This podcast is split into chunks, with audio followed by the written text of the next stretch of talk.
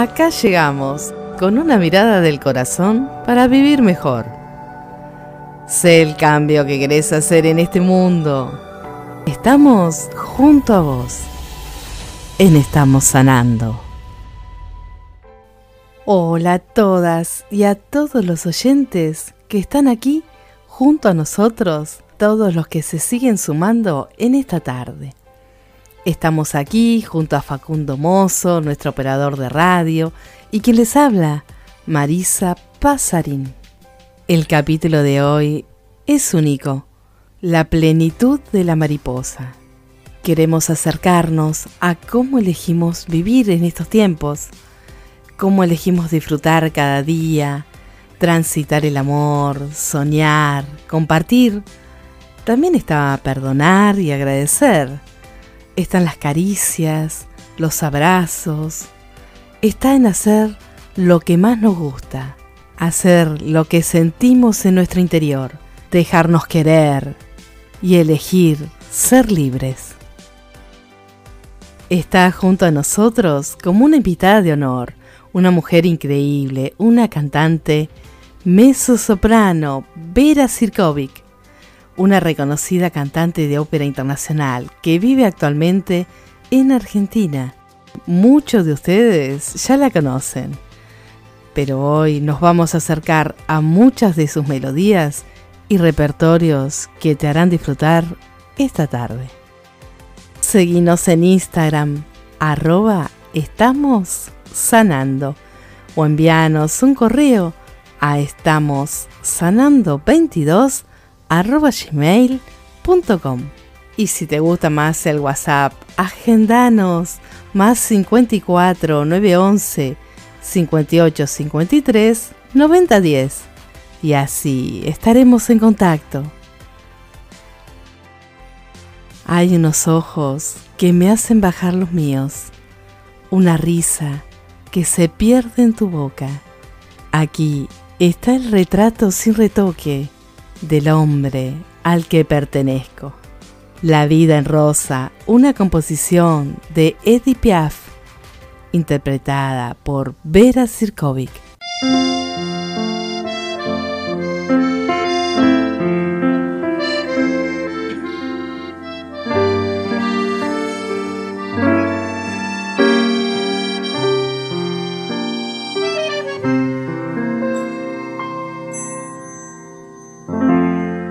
Des yeux qui font baisser les miens, un rire qui se perd sur sa bouche. Voilà le portrait sans retouche de l'homme auquel j'appartiens. Quand il me prend dans ses bras, il me parle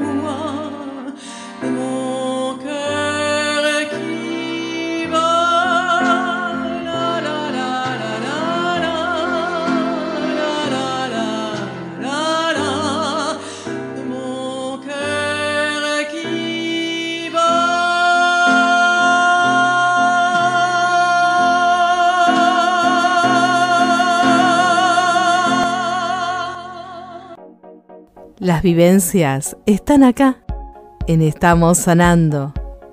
Un espacio para transitar y aprender nuevos caminos con la calidez de otros humanos semejantes. Vera Sirkovic canta como las diosas con su registro mezzo-soprano. Acaba de publicar un excelente disco inspirado en poetas prohibidos en Francia en el siglo XIX, al que denominó Escombros de un vampiro sideral. Podríamos decir que esta voz increíble estuvo dedicada a la ópera y al canto lírico. Aquí vamos a ir otro espacio e iremos disfrutando de todas sus obras, donde elige otras estéticas, otros aires, atraída también por el mundo ecléctico. ¿Cómo estás, Vera? Muy bien, Marisa, muchas gracias por, por invitarme. Vamos a pasar una tarde, le vamos a decir a nuestra audiencia, exquisita, así, con mayúscula. Y queremos preguntarle a Vera si cuando era joven y era muy chiquitita ya había alguien vinculado a la música. Y sí, mi, mi mamá fue vinculada a la música, también mi abuela y mi bisabuela, eh, como viste, una, una Ah, generación. de mujeres. ¡Qué lindo! Exactamente. Una que la bisabuela que tocaba guitarra y cantaba, después mi abuela que quiso ser cantante no lo logró, mi mamá logró ser cantante y eh, era co- coreuta en un teatro donde casi nací y trabajé con ella de muy chiquita. Y este camino te llevó que a los 3, 4 años ya estuvieras estudiando instrumentos musicales, arte. ¿Cómo disfrutabas esos espacios? ¿Qué, qué sentías? ¿Qué recordás?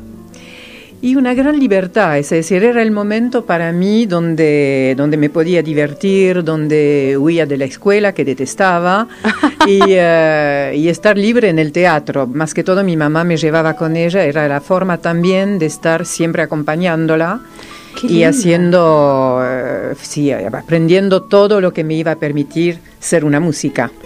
Qué hermoso esto, ¿no?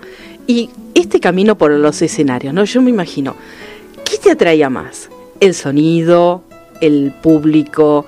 eh, ¿Lo que vivenciabas en ese lugar? ¿Lo que estabas creando viendo cada obra? ¿Qué era lo que te atraía? Y más estar en el escenario, eh, eso está claro. Y después también todo el mundo interno de la, de la, de la ópera. Para un chico, estar atrás de, de las bambolinas, ¿viste? En, en los, en los camarines, ver toda la, el atrás de la escena, era fascinante. Y mm, e- era después estar en el público. Yo me acuerdo cuando era muy chiquitita, debía, debía tener cuatro años más o menos, me dieron, viste, un papelito eh, en, en- en un escenario y yo estaba así y me, me distraí mirando el público, porque me dije, mira toda la gente que me está mirando. ¡Wow! Y tenía que ir a dar un ramo de flores, no sé, a un personaje y como que me, me, me- empujaron para que salga. me qué lindo. fascinaba ver cómo la gente me miraba. Qué lindo, ¿no? Y además cumplir lo que viene pasando a través de generaciones. Creo que lo has logrado, pero y lo seguís logrando, ¿no? Y después fuiste al conservatorio. Fue una elección tuya. Te pidieron que te anotaras por todas tus condiciones. ¿Cómo fue? Y uno piensa que es la decisión de uno, pienso que había como toda una carga de, de proyecciones de la parte de mi madre, evidentemente, pero también el hecho de, de elegir ir al Conservatorio de París y de presentarme era también huir de mi casa, poder ser libre, poder eh, ir vivir sola a París. eh, y aprender música y estar en, el- en la institución la más famosa que había en Francia en esta época y cumplir un sueño. Y cumplir un sueño. Pero además, por ahí yo estuve escuchando que también te gustaba otros temas más. Te escapabas y te ibas a otro estilo de música. ¿Y qué pasaba? ¿Cómo compatibilizabas el conservatorio, esta rectitud, esta formalidad y el informalismo que por ahí te gustaba otro estilo? Y bueno, como, como te dije justamente, el, hecho de huir, llegar a París, bueno, tenía 17 y empezar a vivir sola me permitió justamente ir en cabaret a la noche, encontrar otro tipo de música, otro tipo de gente. Eh, y para mí siempre la música fue un vínculo como para poder conectarme también. Entonces, bueno, en los cabaret estaba cantando y, y me gustaba la moda, me gustaban un montón de cosas y poder, poder ser ecléctica en ese sentido, que de día era clásica y de noche, vamos a decir, era, era la locura. Pero integrabas todo, como las dos cosas, es muy bonito, ¿no? Y haberse dado cuenta muy joven. Así que eso por mí, felicitaciones. Yo me doy cuenta, pero mucho más tarde. Pero bienvenida también. Hay algo más. Fuiste a estudiar con grandes profesores de música, estuve leyendo. No te los voy a mencionar porque mm. no soy buena con los nombres extranjeros, pero vos elegiste determinados profesores muy importantes que me gustaría que les cuentes a la audiencia. ¿Y por qué los elegiste? El primer gran profesor que tuve eh, en el Conservatorio de París fue Jean Giraudot, eh, también Jacques Janssen, son todas figuras que eran ya eran muy grandes ya, y yo, yo, era muy chiquita. Entonces era como también tocar una parte casi del principio del siglo XX, increíblemente. Gente que, que crearon roles muy importantes eh, en el mundo de la ópera, grandes figuras, pero no fueron lo que elegí yo. Después hay algunos que vinieron, como Gabriel Baquier, por ejemplo, que fue uno de los más grandes barítonos franceses que hubo en la historia. Eh, Maddy Mesplé, una de las coloraturas más famosas también. Hay algunos que los elegí, otros me vinieron. Eh, tuve muchos maestros. Muchas veces un cantante tiene uno o dos maestros. Yo tuve una cantidad de maestros infernal. También eh, viajé mucho eh, para encontrarme con ellos. Hice masterclass también con eh, profesores de la Juilliard School, que fueron muy famosos también. Entonces es como un percurso muy también ecléctico, multicolor, de, con muchas especialidades diferentes. Y todo eso hace lo que soy hoy también. Ahí llegábamos, ¿no? ¿Y cuál crees de ellos que te dejó una huellita, porque por lo que vos me decís es que cada uno te fue dando un componente y que te conformó. Y yo pensaba, bueno, ¿cuál será aquel profesor que le dejó más? El que vos decís, yo me identifico con este profesor. ¿Hay alguno? Sí, sí, hay, hay uno, digamos, que sería el... Eh, les tengo a todos mucho cariño. Gabriel Baquier, muy probablemente, eh, me, era el más... Eh, cariñoso, el con que tuve más de, de intercambio pero no a un nivel maestro. Él no, es el que me aprendió más, pero es el con cual más tuve como una, un, intercambio y me hizo reír mucho. Era una personalidad completamente... Mucho cuidado, ¿no? o enseñanza. Era un loco total. Ah, un loco, No, no, un loco de la vida, hacía cualquier cosa y, y a mí me hacía reír mucho. No me aprendió mucho, pero sí de lo que es como enfrentar una carrera, sí, muy probablemente, muy probablemente. Te dio otro componente. La originalidad sin pensar. Fuiste becada también por el Ministerio de Cultura francesa, el de Asuntos Exteriores. Fuiste galardonada por un montón de premios y me gustaría mencionarlo. Uno, primer premio al concurso de viñas de Barcelona, el premio Ginovecchi, primer premio en concurso de Oporto, el premio en Napoli al público, finalista del concurso de Pavarotti, en Johannesburgo. Cuando transitas estos espacios, Vera, ¿vos buscas la excelencia?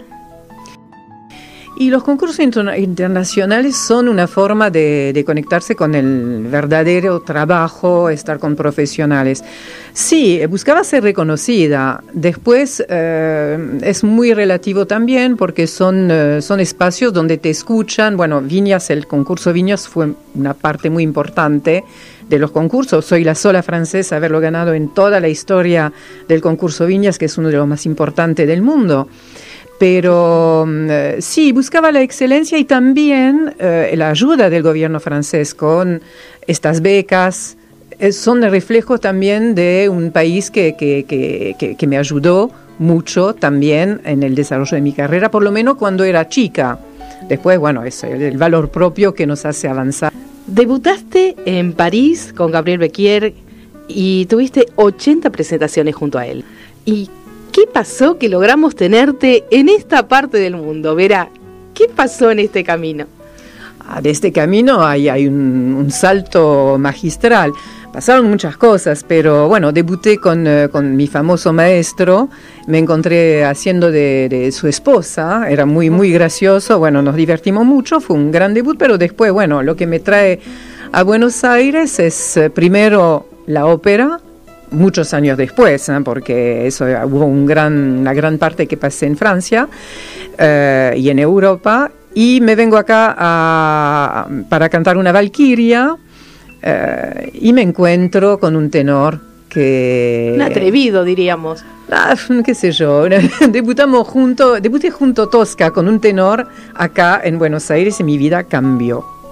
Y me quedé acá por amor por amor a Darío Volonté, bueno, que es mi, mi, esposo y un tenor muy conocido en el mundo y bueno, y particularmente en Argentina no está muy querido. Bueno, entre que es excelente Darío Volonté y tu excelencia, la verdad que no quiero saber las cosas bonitas y los logros que ustedes nos van a ir contando. Y ahora, Vera, te dejo un segundito, vamos a disfrutar de la música y volvemos junto a vos. La música está acá en Estamos Sanando un espacio para estimular nuestras emociones y lograr otras armonías.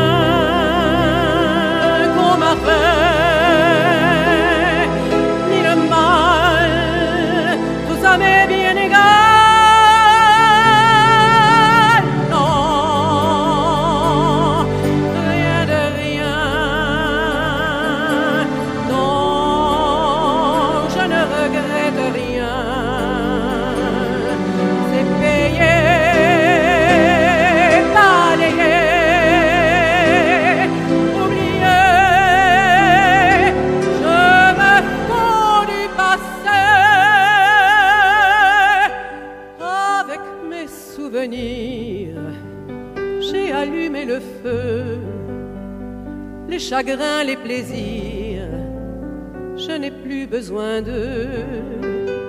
Balayer les amours avec leur trémolo, balayer pour toujours. Je repars.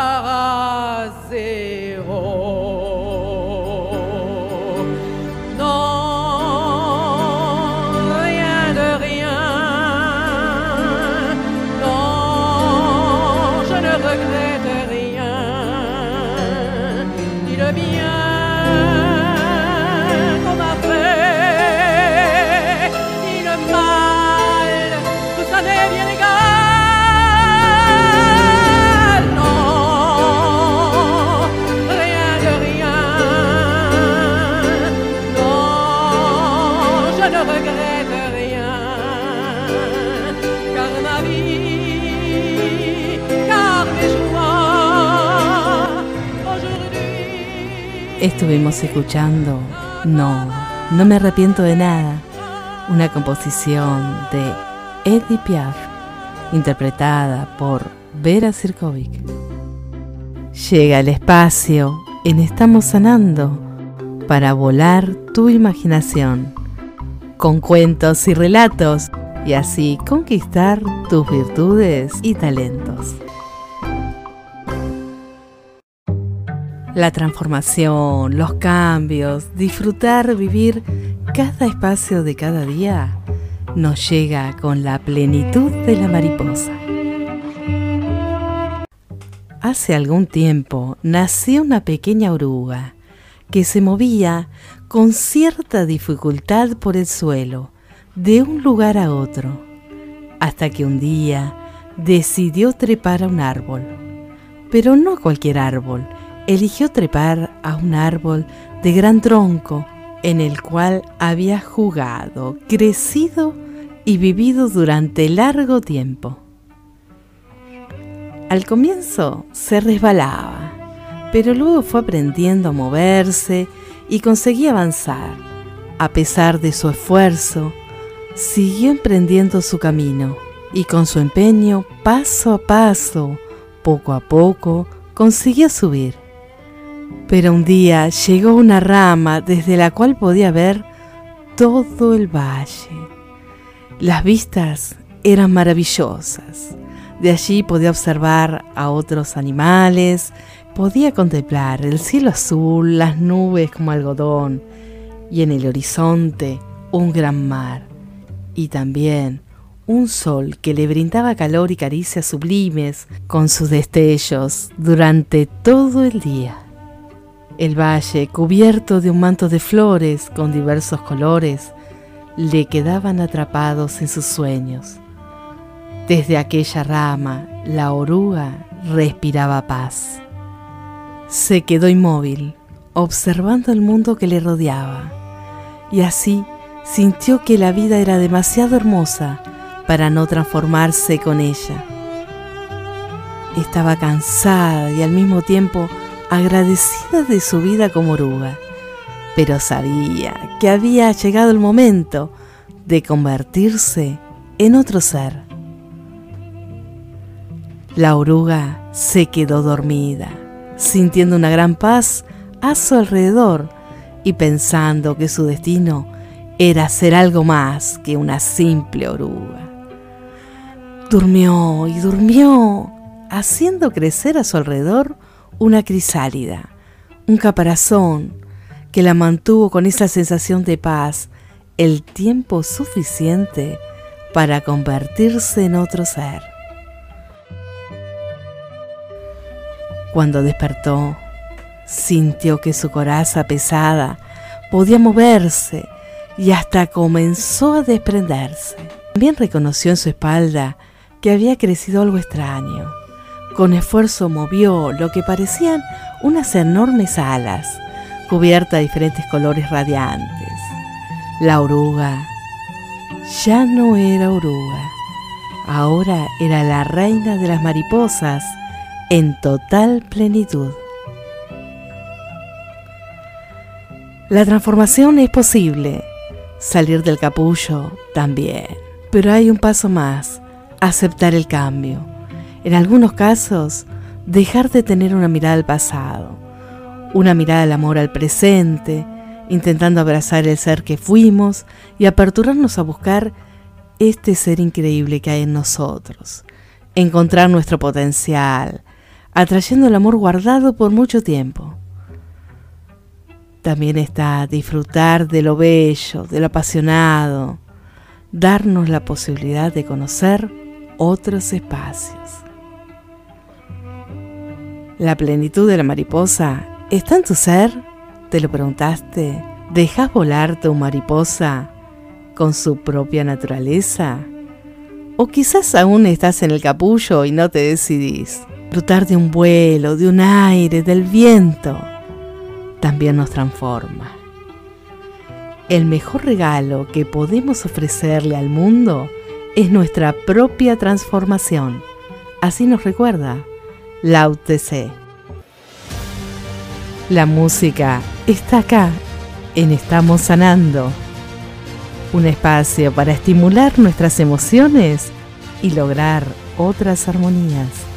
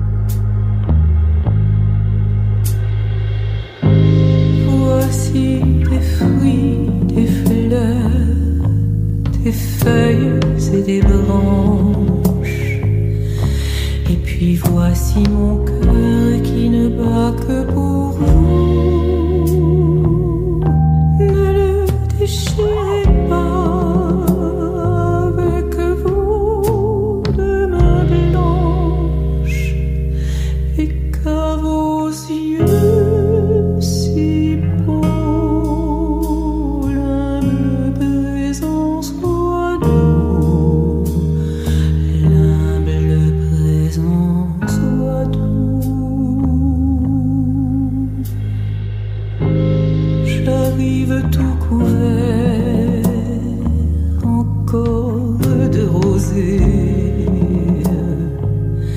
que le vent du matin vient glacer à mon frère.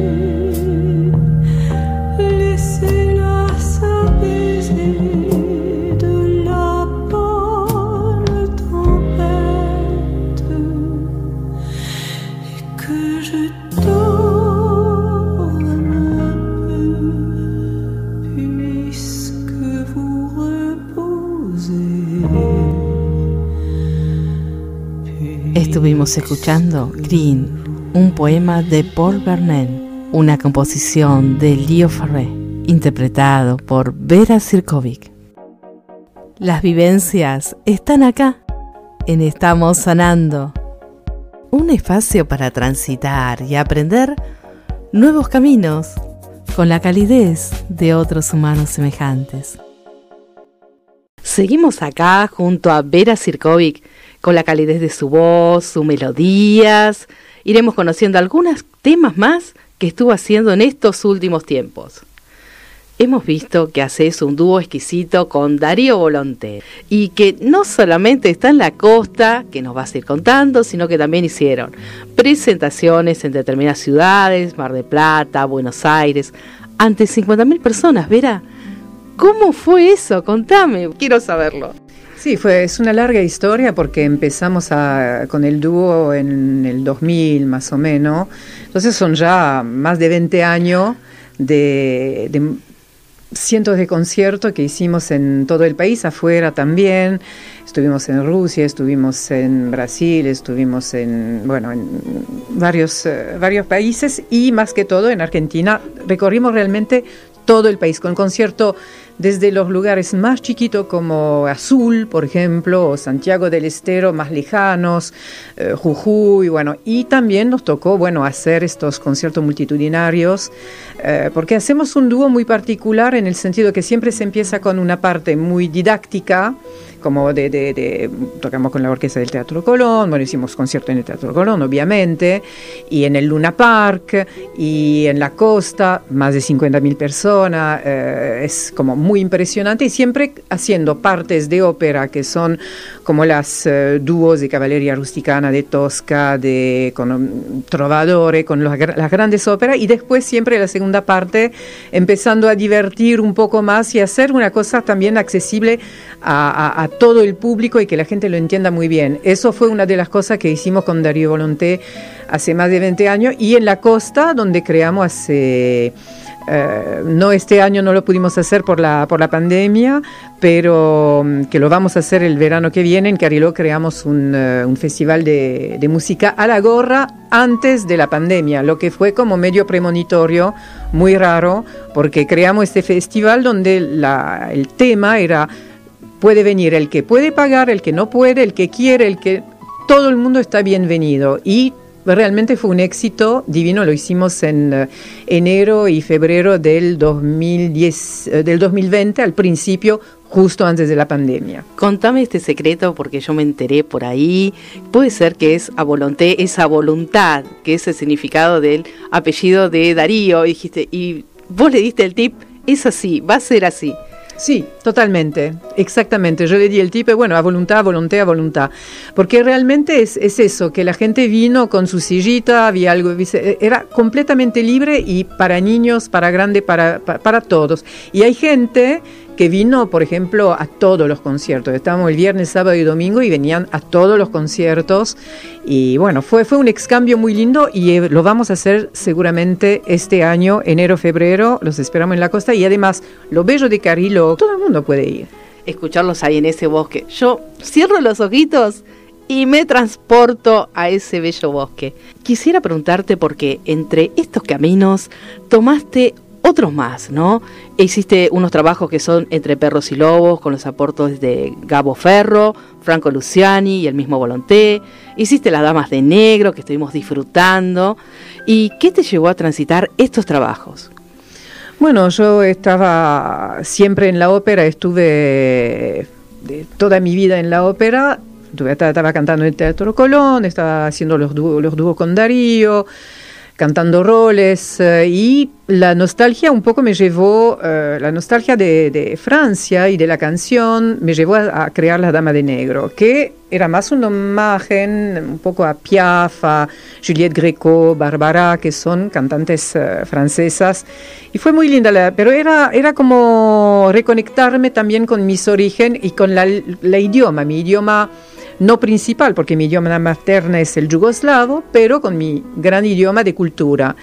Entre Peros y Lobo fue un segundo paso, donde ahí hice dúos eh, con el querido Gabo Ferro, que bueno, falleció el, año pasado lamentablemente. Eh, fue un gran encuentro musical con eh, Franco Luciani, con Darío, y era todo, yo pienso que la la idea de, todo eso es encontrar una forma de libertad y ser un artista independiente y no siempre depender de que me llamen. Por fin llamarme a mí misma. Vos sabés que yo lo sentí así y, y te vi así, la plenitud de la mariposa, y te lo voy a decir, Así te sentí. El cuento de la mariposa está bárbaro, pero yo me siento todavía en el capullo, te digo. ¿eh? Pero ya el capullo se está abriendo. Yo te digo, lo sentí así, ese capullito ya empezó a abrir así y, va a llegar. Hay alguien que tengo que encontrar que es Franco Luciani, que también está conectado con Irene Becker en Canadá, pero todavía no lo conseguí, pero es alguien que así. Un genio. Sí, un genio que lo tenemos que tener acá en la radio. Verá, no terminó acá tu trabajo. Tu trabajo siguió y fue buscando, buscando y dagando y se encontró con unos poetas muy especiales que han sido prohibidos, unos bohemios, eran bohemios franceses. ¿Cómo llegaste a él? Y bueno, justo haciendo Entre Perros y Lobos, increíblemente, estaba escuchando muchísima música para, inspirarme y redescubrí Los Poetas Malditos, eh, musicalizado por Leo Ferré. Y yo los había cantado muchísimo en música de cámara con los compositores clásicos, Duparc, Fauré, Ravel, ¿viste? Con toda, toda formación clásica. Cuando lo reescucho eh, musicalizado por Leo Ferré, que es un cantautor francés de un clasicismo enorme, muy conocido, me, voló la cabeza, pero como auditor, no lo pensé para mí. Y, eh, y pasando el tiempo, llegué como a un punto también, cantar Piaf, todo eso a mí me gusta mucho, pero que la gente espere todo el tiempo la Vion Rose o esperar lo que ya sabe, lo, que, lo que ya escuchó, ya hay un momento que me cansó un poco porque no, no, no, no quiero ser solo un intérprete, quiero crear algo y no quiero hacer cover, no es mi, mi trabajo. Y ahí sí encontré, después de, de un gran vacío, cuando dije, bueno, quiero un proyecto que sea mío, totalmente personal, eh, ¿qué quiero hacer? Y ahí saqué todo lo que eran los dictámenes justamente económicos, en el sentido comercial, porque ¿quién quiere en Argentina escuchar Los Poetas Malditas por Leo Ferré? Ni en Francia les interesa mucho, es decir, es algo que nadie lo espera y pero a mí sí me gusta. Entonces fui a donde me gusta con todos los riesgos que, se supone. Y así diste origen a Escombros de un vampiro sideral. Pero además ella nos va a explicar, porque yo sé que sabe y tiene muy claro, qué significa cada palabra, porque tiene todo un sentido. Mira, va cambiando el sentido también, no, te creas que yo sepa ah, realmente, no, no, porque va, va evolucionando el... El, sentido de este título. Definitivamente, eh, si uno pone cada palabra el vampiro, lo que te chupa la vida, ¿viste? Lo que pasamos es un título de pandemia porque lo encontré en agosto. Tuve que darle un título real al disco, al álbum. Y bueno, me parecía que estaba en medio de escombros, obviamente, el vampiro, la droga, sideral, la palabra sideral me encanta porque da como un tipo de luz que te enciega, que, te, que, que, no, que no ves más nada. Bueno, y va cambiando poco a poco pienso que va evolucionando porque son como los poemas. Este título es, es un poema en sí mismo, en el sentido que vos lo, lo lees y lo relees y siempre quiere decir algo nuevo. Contanos, porque algo ya estuviste preparando, estuviste presentando en Francia, ¿puede ser?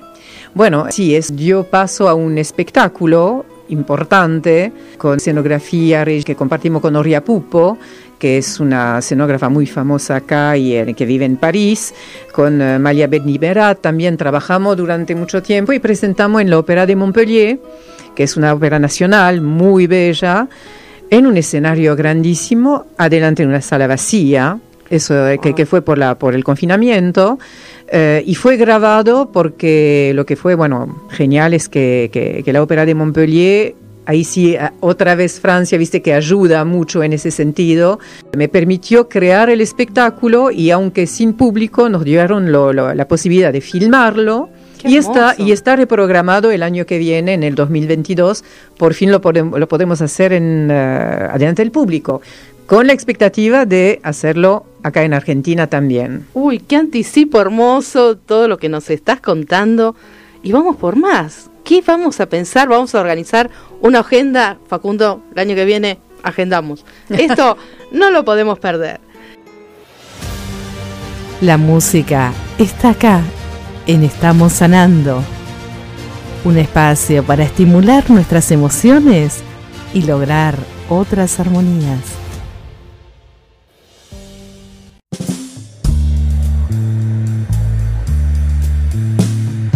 Souvent, pour s'amuser, les hommes d'équipage prennent des albatros, vastes oiseaux des mers qui suivent indolents, compagnons de voyage, le navire glissant sur les gouffres amers.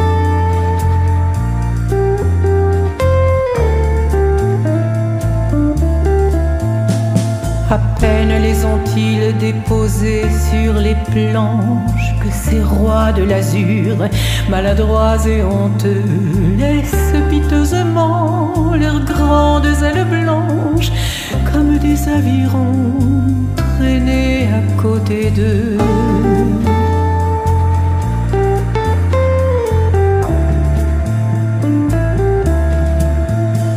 Ce voyageur ailé comme il est gauche et veule, lui naguère si beau qu'il est comique et laid. L'un agace son bec avec un brûle-gueule, l'autre mime en boitant, l'affirme qui volait.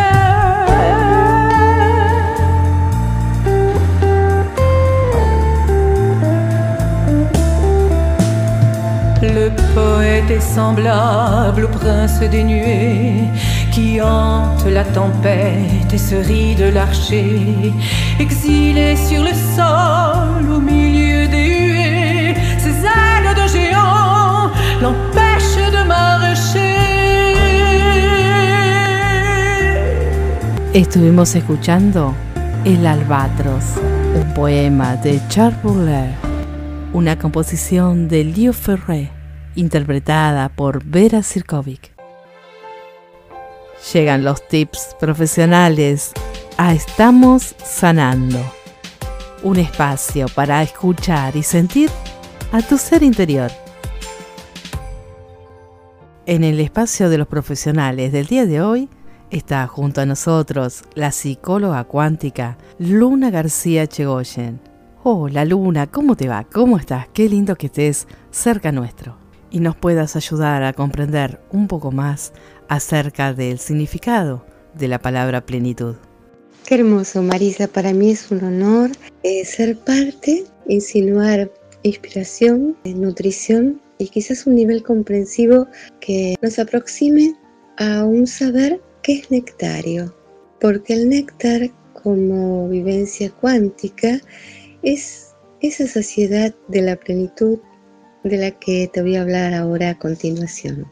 En primer lugar, cuando nos encontramos con una de las polaridades de este plano, que es la 3D, planeta Tierra, siempre podemos elegir.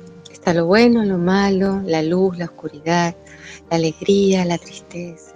el desamor y el amor son como las dos caras de la misma moneda. Vamos a nombrarlo como vacío a las ausencias, a todo lo que no es natural, desde el punto de que cuando el bebé em, se pone feliz, eh, nadie tiene que convencerlo eh, que decline en ese intento.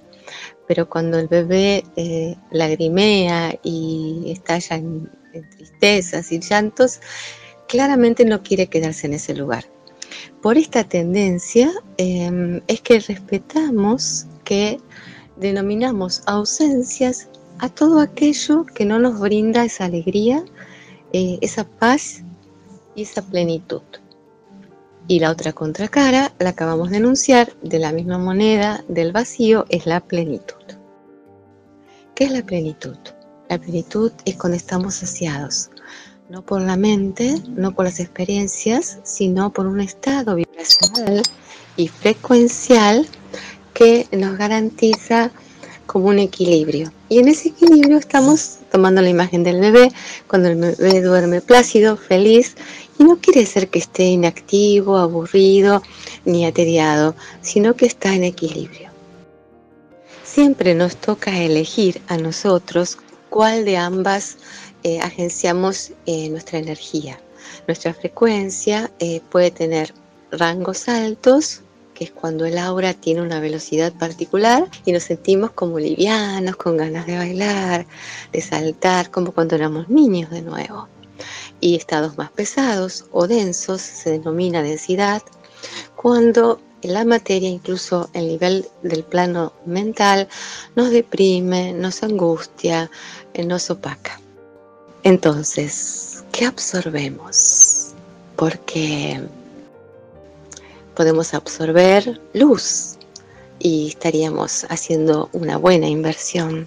Reconocer lo real y cuando hablamos de lo real, hablamos de aquello que se sostiene por sí mismo, que no tiene que ver ni con la imaginación ni con las ideas. Y vamos a corroborar de nuevo que tendemos naturalmente a la realidad, a una realidad que nos viene de adentro y se plasma y se materializa en la vida que podemos crear en todos los planos.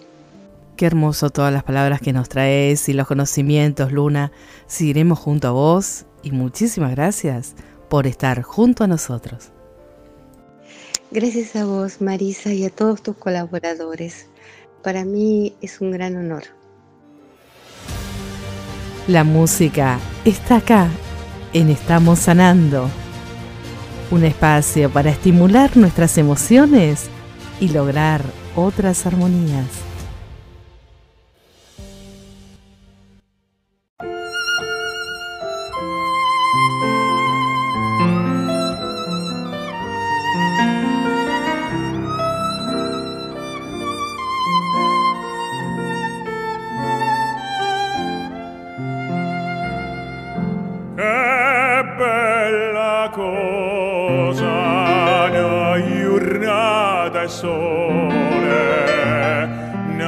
via serena dopo una tempesta. E l'aria fresca pare già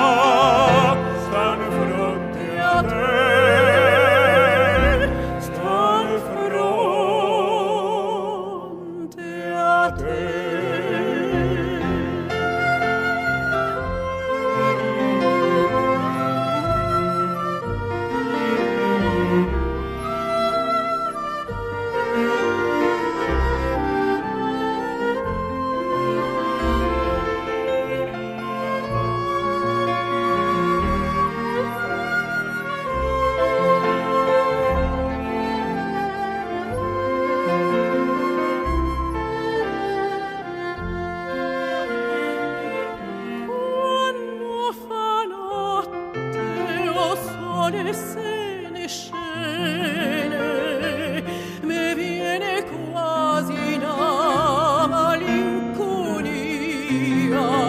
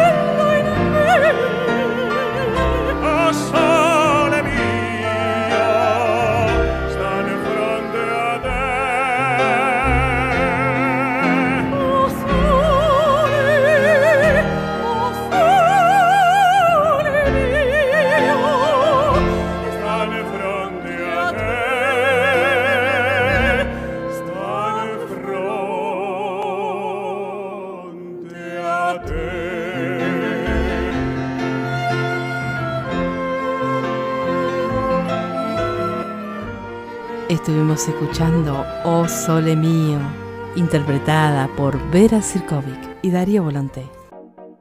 Las vivencias están acá, en Estamos Sanando. Un espacio para transitar y aprender nuevos caminos con la calidez de otros humanos semejantes. Esta tarde tenemos la posibilidad de conocer a Vera, cómo es el día a día de Vera, los gustos. Bucear en la naturaleza también está en nosotros. Vera, acá queremos saber cuál es la estación del año preferida en Buenos Aires. El otoño. Porque, porque el la primavera siempre me parece una locura. Acá todo el mundo se está empezando a volver loco. Después el verano es tan pasado por, el, por, eh, por la Navidad, por el Nuevo Año. Detesto este periodo.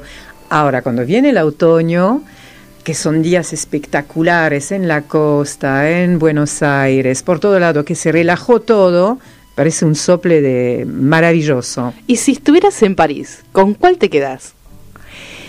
Y me quedo con lo que se llama la primavera eh, indiana. Indiana es, la- es el otoño también, que es septiembre, octubre, cuando, se, cuando tenemos suerte, hay este tipo de... Es, es como una primavera, pero un poco más oscura. Porque a mí me gusta una forma de oscuridad. El, el lado, viste, de la mañana, todo el mundo feliz, no, no es. Yo prefiero el atardecer. Y el otoño tiene eso. Entonces el otoño en, en ambas, en ambos continentes. Bien, si elegirías una flor, ¿cuál es la flor que te apasiona? Y es el coquelicot. Coquelicot es la amapola. Ah, y sí, porque me cuando... mi fibra. me- ¿Ah, sí? Ay, sí. Claro, cuando era chiquita, cuando era chiquita había todos los campos tenían, viste, esta flor roja que sale y además que no sirve eh, agarrarla justamente, hay que dejarla porque se te, se te marchita en media hora casi, es increíble. Y mm, hay una canción de Mouloudji muy linda que, como un petit coquelicot, mon cœur, como un pequeño coquelicot, es mítica también en Francia. Y la amapola por los poetas malditos, porque de ahí viene el opio. Entonces Claro. tiene toda, tiene toda la faceta esta flor. Todas las facetas, La inocencia y, y no tan inocente. no tan inocente. Y además hay una leyenda de la amapola, es otro tip que tiene la amapola.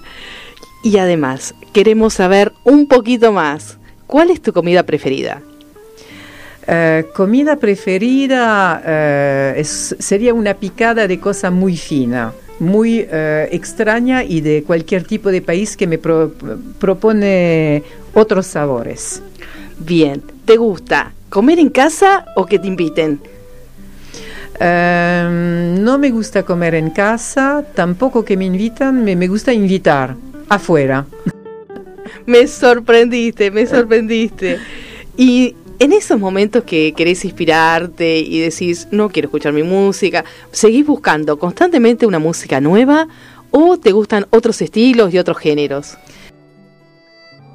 No me gusta escuchar música.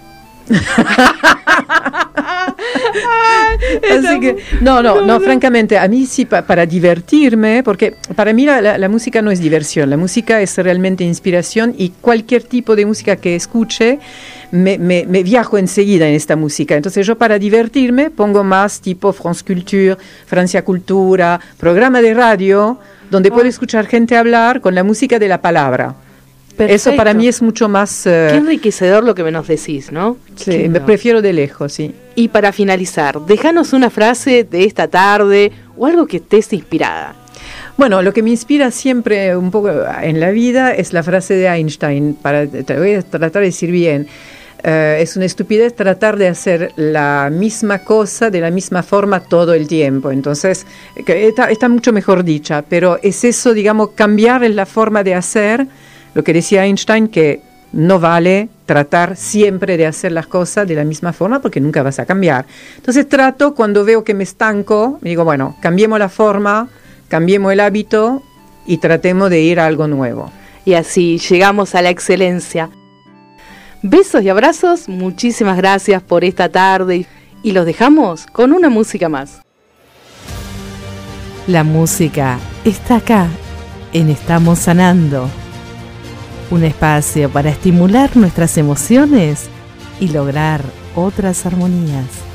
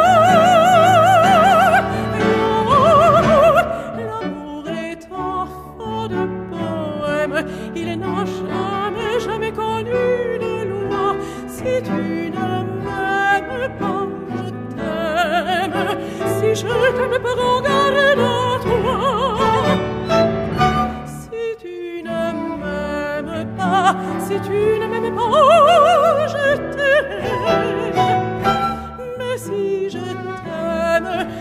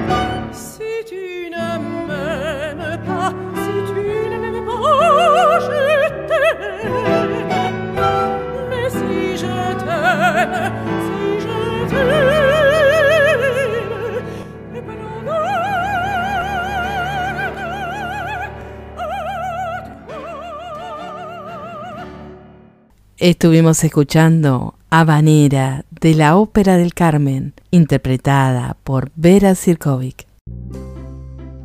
Llega el espacio en Estamos Sanando para volar tu imaginación, con cuentos y relatos, y así conquistar tus virtudes y talentos.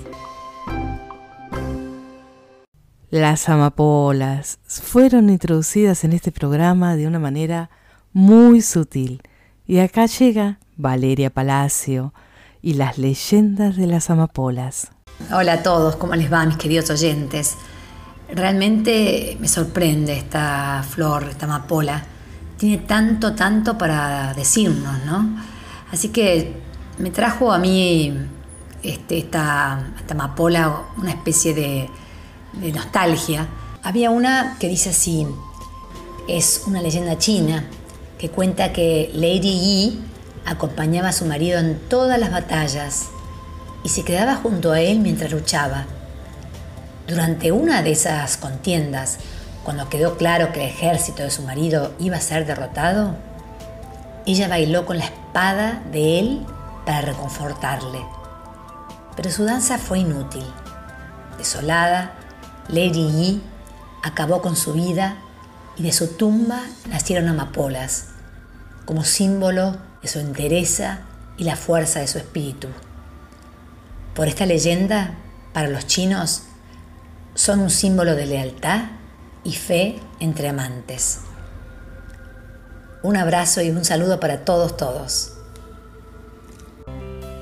Mensajes y palabras nos llegan desde el lugar del corazón viajando por las redes, están aquí y ahora.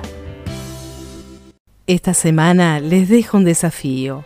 ¿Cómo hacer que el ciclo de vida de cada minuto nuestro, de nuestra existencia, merezca hacer sentido con todo nuestro ser? Las mariposas nos traen su experiencia y no solamente es vivir para respirar. Vivir es sentir cada emoción, es ayudar, es aceptar ayuda, también es amar y dejarse amar, dar alas a nuestros deseos, elegir vivir con ilusión, con caricias. Déjate llevar por estos prados verdes, el cielo azul, como hizo la mariposa, y sentí el sol y el viento que sonroja tus mejillas. Besos y abrazos para todos. Nos estamos encontrando. Un camino, un puente y un arco iris los esperan para encontrar lo mejor que hay en ustedes. Estamos sanando un espacio, un tiempo para vivir desde el corazón.